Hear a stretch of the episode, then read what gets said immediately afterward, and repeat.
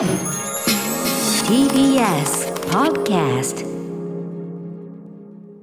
時刻は6時30分になりました12月1日水曜日 TBS ラジオをキーステーションにお送りしているアフターシックスジャンクションパーソナリティのライムスター歌丸そしてはい、水曜パートナー、TBS アナウンサーの日々真央子です。さあ、ここからはカルチャー界の気になる人、物、動きを紹介します。カルチャートークのコーナー。今夜のゲストは、中国カルチャーに詳しいライターの小山ひとみさんです。よろしくお願いします。はい、よろおしくお願いします。スタジオにお越しいただくのはなかなか久しぶりという感じでしょうか？結構久しぶり。ね実物実物が はい、ご無沙汰してます実物大が よろしくお願いします。はいよろしくお願いしますはいということで今夜はどのようなお話をしてくださるんでしょうか？はい、えー、今年の中国エンタメ界最重要人物についてお話ししたいと思います。ちょ今日はちょっとこの人の名前を覚えて帰ってねということですかね。はい、そうです。よろしくお願いしますはい、お願いします。ここからはカルチャートークのコーナーです。今夜のゲストは中国カルチャーに詳しいライターの小山ひとみさんです。はい、はいよろしくお願いしお願いしま。ますす。ということで、大山ひとみさん、ご紹介、日比さんから改めてお願いします。はい、ご紹介します。中国語の通訳や翻訳なども手掛けるライター兼コーディネーターでいらっしゃいます。2003年から2005年まで中国の国営ラジオ局、中国国際放送局日本語部に勤務。中国のミレニアル世代のことを書いた中国新世代チャイナニュージェネレーションの著者でいらっしゃいます。現在は様々なメディアで中国のポップカルチャーについて執筆しているほか、中国のメディアに日本のカルチャー情報などを提供されています。はいということで、まあ、中国芸能界に限らずですけども、ちょっとね中国政府の締め付けというかねトップダウンなあれっていうのがちょっと話題にもなってますし、はい。まあ、そういう動きとは、まあ、一方で、まあ、そのエンタメ界というかねその人々というのはどういう動きがあったんでしょうか？そうですね。あの中国は結構あのもともとバトル番組っていうのが結構多くて、テレビとかオンラインで放送されてるバトル番組が多いんですけど、うん。で今年は特にあのいくつかのバトル番組に海外からの出演者が多く出演していたってそれがちょっと新しい動きだったなと思っていて、うん。アジア圏ですか？ああそうです。アジア圏とあとフランスとかからもあの出演してる人がいて。特にあの今年4年目を迎えたストリートダンスのバトル番組があるんですけど、うん。それにはあの日本からうんうん。20人ぐらいのダンサーが出演してたんですよね。はいはい。はい、それ以外もまあフランスとか、うんうん。えっとベベトナムの人もいましたかね。うんうんうん。はい、それのバトル番組が非常に盛り上がってたっていう、そういう感じでなんか海外からの人と中国の人とのこう交流というか、うんうん。そういうのがすごくあの目立った1年だったような気がしてますね。なるほどね。だからそのね、エンタメシーン自体はすごくオープンにね、いはいろいろ展開しつつあるっていうね。はい、そうですね。ね個人的に言えばし 締め付けなんかバカだねっていうかねそんなことしないから強いのにねって話もあるんですけどねなかなか大変だと思いますけど、はいでもまあそんな感じで、えーパワフルな動きがいろいろある中で、はい特に目立ったグループというのがいるわけですね。あそうです。はい、えっ、と中華圏のドリームチームパンザパックというラップボーカルグループなんですね。パンザパック、はい。これ一応あの PAN で、えー、と THE でパックだけど、はいまあ、 one word でパンザパックっていうはい、感じですかね。そうです。で今こちらにもビジュアルご用意いただいたと思うんですけど、はいすごくかっこいい。かっこいい。ですね。スーパーヒーローたちって感じ。確かに、うん。ヒーローがエターナルズ感あるわ。うん。うん。そうですね。そう。でこのメンバーなんですけど一人え女性が一人であと男性3人の4人のグループなんですね。はい。で後ほどちょっと詳しくお伝えしますけれども、えー、と今年は彼らのとにかくファッション誌の表紙を多く飾ってたりとか、うんうん。あと番組で結構多くの番組でステージを披露したりとか、うんうん。とにかくメディアの露出が本当目立ったグループでした。うんうんあと10月には中国国内のツアーも開催していたりして、うん。はい、あの今後多分中華圏からグローバルに羽ばたいていくグループなんじゃないかなとうんうん私個人的にもすごく注目してます。はい、ということで、まあ、パンザパックどんなところがすごいグループなのかというのは後ほど伺うとしてまずはじゃあパンザパック曲を聴いてみましょうか。はい、えーパンザパックで DNA はい、パンザパック DNA 聞いていただいております。まあもうサウンドはもう世界的な,、なんか今のヒップホップっていう感じですけど。そうですね。うんはい、なんかあのちょうど今年の8月25日にあの正式メンバーを発表したんですね。あ、割と新しい動きあそうですね、ん今年の夏なので、はい。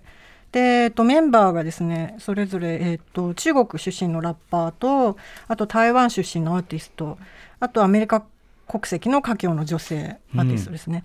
あと、一番重要なのが、この、えっと、香港出身で韓国のボーイズグループ、ガットセブンのメンバーのジャクソン・ワンで彼はこのグループのプロデュースもあのしたんですね、このメンバーで構成されてます。なんか今お話伺っただけでも一口に中国のグループっていうけどもう全然超グローバルっていうかメンバーそれぞれ。本当そうですね、あの彼らも本当もともと個々でも活動がすごく、うん。あの注目されていたし、ね。まあジャクソン1は言うまでもなくなんですけど、うんうんで今回リリースされたアルバムのほとんどの楽曲の作詞作曲にメン各メンバーが関わっているし、うん。ですね。うん。とジャクソン1は全ての楽曲のプロデュースも関与していますし、うん。あと何よりもこのパンザパクっていう名前なんですけど、でパンダから名前を取ってるそうなんですね。で中国といえばやっぱり誰もがイメージする動物のパンダ、うんうん。であ愛嬌があって身近で分かりやすいという、うんうん。まあ、この名前もネーミングもすごい絶妙だなというか、もうグローバルに展開していくっていう意気込みがすごい感じられるなって、はい思いました。アイドルグループとかじゃなくてドリームチームっていう肩書きなんですね。ああのという肩書きというか、はい。うんうん。そういうイメージだなと私の中で思ってて、はい、はい。特にそのやっぱりリーダーなのかなそのジャクソン・ワンさはい。んが中心人物で、その香港出身でなおかつ韓国のグループで活動してっていう、なんていうんですかね。もうすでに視点が多分ね視野が違うんでしょうね。あそうですもう彼はね。もうあのーそうなんですよね。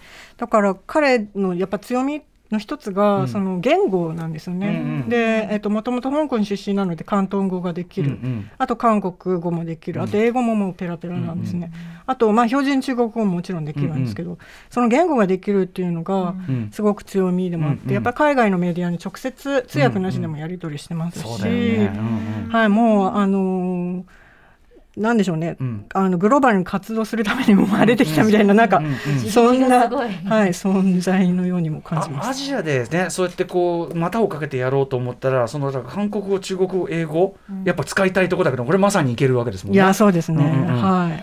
プロデュース能力もじゃあすごいってことなんですねい。や、すごいですね。うんうん本当に。なんか、あの。あ私自身は彼のセルフプロデュースの本当天才だと思ってて、うんうんうんっていうのもぱりあの自分の立ち位置をまず分かってると思うんですよね。うん。でアイドルからアーティストそしてプロデューサーというその幅をどんどん広げてってるっていうところもありますし、で、えー、とあと彼のそのバックグラウンドにあるのが2017年に、うん。あのジャクソン・ワンが立ち上げた個人事務所のティームワンっていうのがあるんです。チームワンというのが。うんうんうん。はい。その、えー、と事務所はですね、えっと、プロジェクトも兼ねてまして、で、えー、とジャクソン・ワンのミュージックビデオの制作とか音楽プロデュースだけじゃなくあと2020年にはアパレルブランドも立ち上げてるんですね。うんなので音楽とファッションからもそう広くファンを獲得するという、そういう意味でも本当にあのプロデュース能力がすごい長けてるなと思ってます。日本だとねそういうこうトータルで展開するアーティストみたいなのたまにいますけど、うん。中国だとどうなんですか？えーとあんま聞かないですね、うんうんうんうん。なんかもう彼以外私の中でも浮かばないですかね、はい、なるほど。じゃあちょっとうん。中国的には新しいタイプのアーティストというか、はい。うん。そうですね、うんうん。あのなんかビジネスとクリエイティブ両方で成功させている人っていうのは本当に、まあ彼以外あんま思いつかないし。しかもこのメンバーの集め方とかすごい戦略的っていういやか、本当そうですね。狙いすまね先ほどそのイメージがパンダで、はい。でもそのメンバーそれぞれは中華圏もっと広い意味での中華はい。圏みたいなはい。感じでやって、要するに強みっていうか、お俺なんていうか世界が自慢されたい中国っていうのはよく分かってるっていうか、そうですね。ね。本当にあの完璧なグループは、うん。うんで構成されてるのっていう感じです。頭いいなって感じだ。はいそうですね、んんうんうん。えー。じゃあ、えー、とちなみにこのジャジャクソン・ワンさんはそもそも経歴もめちゃめちゃすごい人あそうなんです、ん。えっ、と彼のまあやっぱりグローバルに活躍しよううんとしている彼のやっぱ貪欲さっていうのがバックグラウンドにあるんじゃないかなと思っていて、でえっとご両親があの元アスリートなんですよね。ほうほう。お父さんが確かフェンシングの選手だった元選手だったとか、あはい、お母さんが体操の選手だったかな。あのスポ中国で代表になるって相当な実力者ですよね。あそうですね、うんうんうん。はい。それでスポーツ一家に育ったんですよね。で彼自身もフェンシングのあの中国代表であのユースオリンピックにも出場したぐらいの、とにかく実力がある人だったんですけども、その後2011年にあの JYP エンターテインメントあの TWICE とかが所属している、ん。はい、この事務所の、えっと練習生になるんですね。で2014年には GOT7 でデビューをするというそういう、まあ、あのアイドルの、えーとしてのえー芸能のじ、うんうん。あの道に進んだんですね。うんうんで最近だと、えっと、88ライジングといった、まあうん。アメリカを拠点にしている音楽レーベルですよね。そこでもまあコラボ契約を結んだりと、うんうん。まあ、さらにこうグローバルな目線というかが広がっていて、あとラップにもより、あの精力的にチャレンジしたりとか、うんうん。はい、そういう感じであのとにかく精力的に活動してるなという。なんかやっぱり香香港人的な視点があれのあのベースかなって気もしますけどねなんかね。ああそうですね、うん。あとなんでしょうね。あのやっぱりアメリカっぽさもちょっとあるんじゃないかなという、うんうんフレンドリーだし、はいはい。なんかその言葉ができるっていうのもあるし、うん。なんかチームワンっていう名前も本当絶妙だと思うんですよね、なんかもう兄貴的存在というかみんなで一緒にやろうぜっていう、うんうん。その事務所を立ち上げて、はい。そうそういう意味でもなんでしょうあのーとにかくグローバルっていうものをもうずっと持って活動してきたんだなというのがすごく考え感じます。これ2017年ってことですから2014年にガッツセブンに入ってるデビューってことですから。3年後にはもう自分の事務所を開いてってことですもんね。そうですね。なのでもうその時からやっぱり韓国あとグローバルだけの中国でもやっぱり自分の知名度を上げておきたいっていう。ガットセブンでの活動をちゃんと持ち帰る気満々でいたってことかもしれないですね。あそうですね。はい。ねえそれでなおかつその要するに満を持して作ったこのグローバルチームというか最強チーム、えーパンザーパックがあってこれはもうすでにその8月デビューで割と間がないけど人気のほどはどうなんでしょう？あすごく人気で、あのーえっ、と音楽フェスも呼ばれていたりとか、はい。あとやっぱりテレビの番組にも呼ばれてましたし、でえっ、と CD も出して、あとえっ、と何ですかね、えっ、とグッズで T シャツとかそういうのも出して即完売したみたいですね。でおそらく来年にもまたアルバムを出すんじゃないかなとも言われてますし、私個人的にはなんかあのフジロックとかに来てくれたら面白いだろうなって。ねえ 確かにちょっと思ったりとかしてます。だし、まあ、88ライジングと契約結んでるんだったら当然ね BTS に次いでアジアグループとしてアん。メリカ進出みたいなのも考えてるんでしょうしね。だってアメリカアメリカ人もいるわけだから。いやそうですね、なのでそれは可能性全然ゼロではないなと。つうか先には間違いなく見据えてるでしょうね。だからねうん。何段階かと思います先にはと思いますね。うん。まあアジア制覇したらとかそういうのもあるかもしれないけど、はいですね、うんうんファン層どんな感じなんですか？ファンは、えーとまあ、女性ファンが多いのはもう、まあ、あのもちろんなんですけど、ん。実はあの男性ファンも意外に多くて、えそれはやっぱりあのファッションブランドからやっぱり彼のことを知るっていう男性も多いのと、うんうんあと88ライジングですよね、うんうん。そこから、まあ、ジャクソン・ワンを知るっていう男性層がすごく多いみたいで、はい。でこのファッションブランドのチームワンのファッションブランドも実はそのあんまり人を選ばないようなすごくシンプルな T シャツとか、うん。あのニット帽とか、はい。パーカーとかそういう黒が結構ベースになってたりとかするの。で、はいそういう意味でもすごくいろんあのそこも計算すしてるというか、すごくうまいなと思うんですけど、うん。そういう意味で男性も女性もあのあのそのブランドもとてもあの人気がありますね。はい。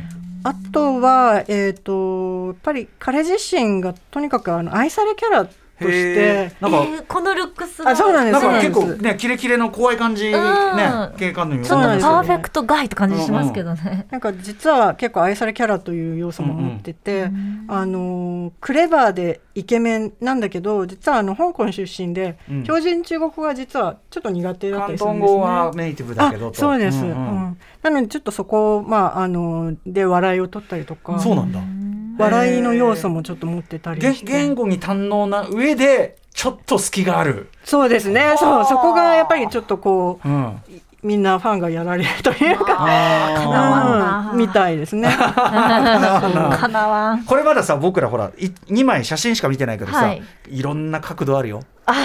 ジャクソン、あります。うん、角度。全方位。全方位。うわ多分この角度みたいなのがあると思うんうだよね。わー。だって賢いんでしょ？そうそうそうそうそう。できますよ角度も。角度の一つくらい。うんなるほどね。そう割とじゃあそういうこうギャップ前的なところも受けてると。あそうですね。なんか中国のファンの子にも話聞いたんですけど、うん。やっぱりそういうお笑い要素もあるんだけど仕事に対してもうとにかくあの真面目に取り組んでるっていう、うんうんそういう部分が本当尊敬できるし、そういったギャップがすごく私は好きだって彼女は言ってました。あとそのね、なんかこう取り尽くしもなくなくなさ、ね、なりそうだし実際そのお家もいいお家でさ、はい。さぞかしっていう感じもするけど さぞかしいいお家なんだろうって感じもするけどでもしっかりいい人でもあると。あそうですね、あとなんかあのたまに SNS にあのジャクソン・ワンがファンのことを一緒に撮った写真っていうのがあポッと上がってきたりするんですけどそれは何かっていうと結構彼はあんまり自分がスターだっていうことを意識しないで普通にスーパー行ったりとかあの自転車乗ってサイクリングっていうかあの散歩したりっていうか、あのしてる時に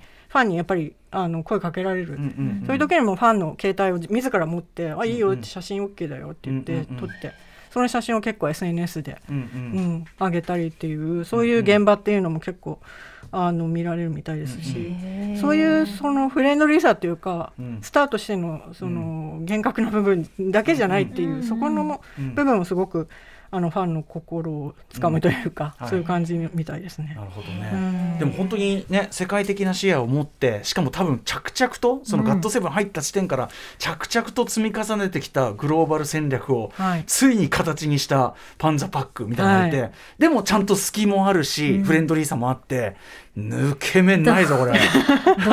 そうどうする？どうする？うんね。いやでも注目なんですねじゃあね、はいとにかくそうですね。皆さんこの改めてジャクソン・ワンさん。はい。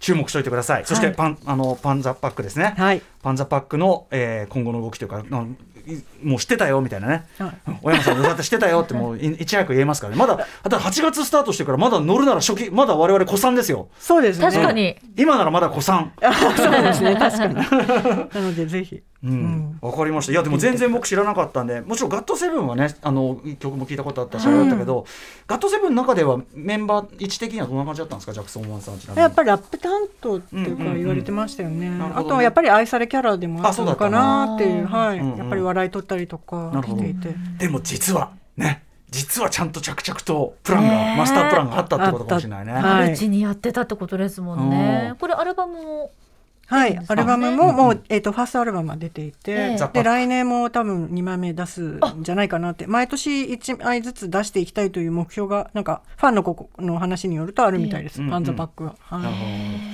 ちなみに、まあ、じゃああのとりあえず聞くならその作品とあとえミュージックビデオとかも結構あったりするんですか？あありますね、うん。えっ、ともうすでに、えー、と YouTube のオフィシャルの、えーとうん。チャンネルで上がってるので、うん。それも本当にとにかくかっこいいです。その、うんうん。えー、とミュージックビデオのプロデュースもジャクソンが関わってたりするのでもうとにかくあの全てちゃんと自分の目であの追って完成させたいというかもう本当はそこもすごい人だなと。うんうんうん。なかなかいない何でフェンシングもできるんですよ。でもパンザパックのとにかくブレイク塩梅によってはさらにこう、まあ、パンザパック自体もそうでしょうし、はい。なんか僕すごい想像したのはだからジャクソン・ワンがオーディションアジア全体でオーディションを開いて日本からも参加者がとかっていうことも。ああでも可能性ゼロじゃない。なんかそういうこと考えてそうじゃない、ああ なるほど。だったら面白いですね。ね、まあそれそれもまあ全てはパンザパックどういうブレイクするかっていうところもね、はい、そうですね。はい、本格ブレイクはまだこれからってことですもんね。そうですね、これからですね。ちょっと今のうちに注目しておいてください。はいジャクソン・ワンさん、そしてパンザパックでした。はい。ということで今日は短いお時間でございましたが、大山さんありがとう。今年もお世話になりました。あーはい、ありがとうございました。またはいよろしくお願いします。大山さんからぜひお知らせごとなどお願いします。はい、えーとですね、えーと今ちょうどあの中国のヒップホップの記事おをえーと書こうと思ってあの取材を進めてまして、えで昨日もちょうど二十歳のラッパーの子に取材したりしたんですけど、年内に多分上げられるかなと思うので、うんうんちょっとそちら読んでいただいて。それはどこのにで読めるやつなんですか？あ。えー、と今のところ神羅に、うんうんはい、掲載予定で、はいなので、えー、と詳しくはまあ私のツイッターとか見ていただければと思います。はい、わかりました。はいといったあたりで、えー本日ゲストは中国カルチャーに詳しいライターの小山ひとみさんでした。小山さんありがとうございまはい、した。ありがとうございましりがとうた。ございました。明日のこの時間は e スポーツをはじめ国内外のストリーマー文化に詳しいプロデューサーの田崎和馬さんが登場です。2021年ストリーム業界の注目トピックをわかりやすくご紹介いただきます。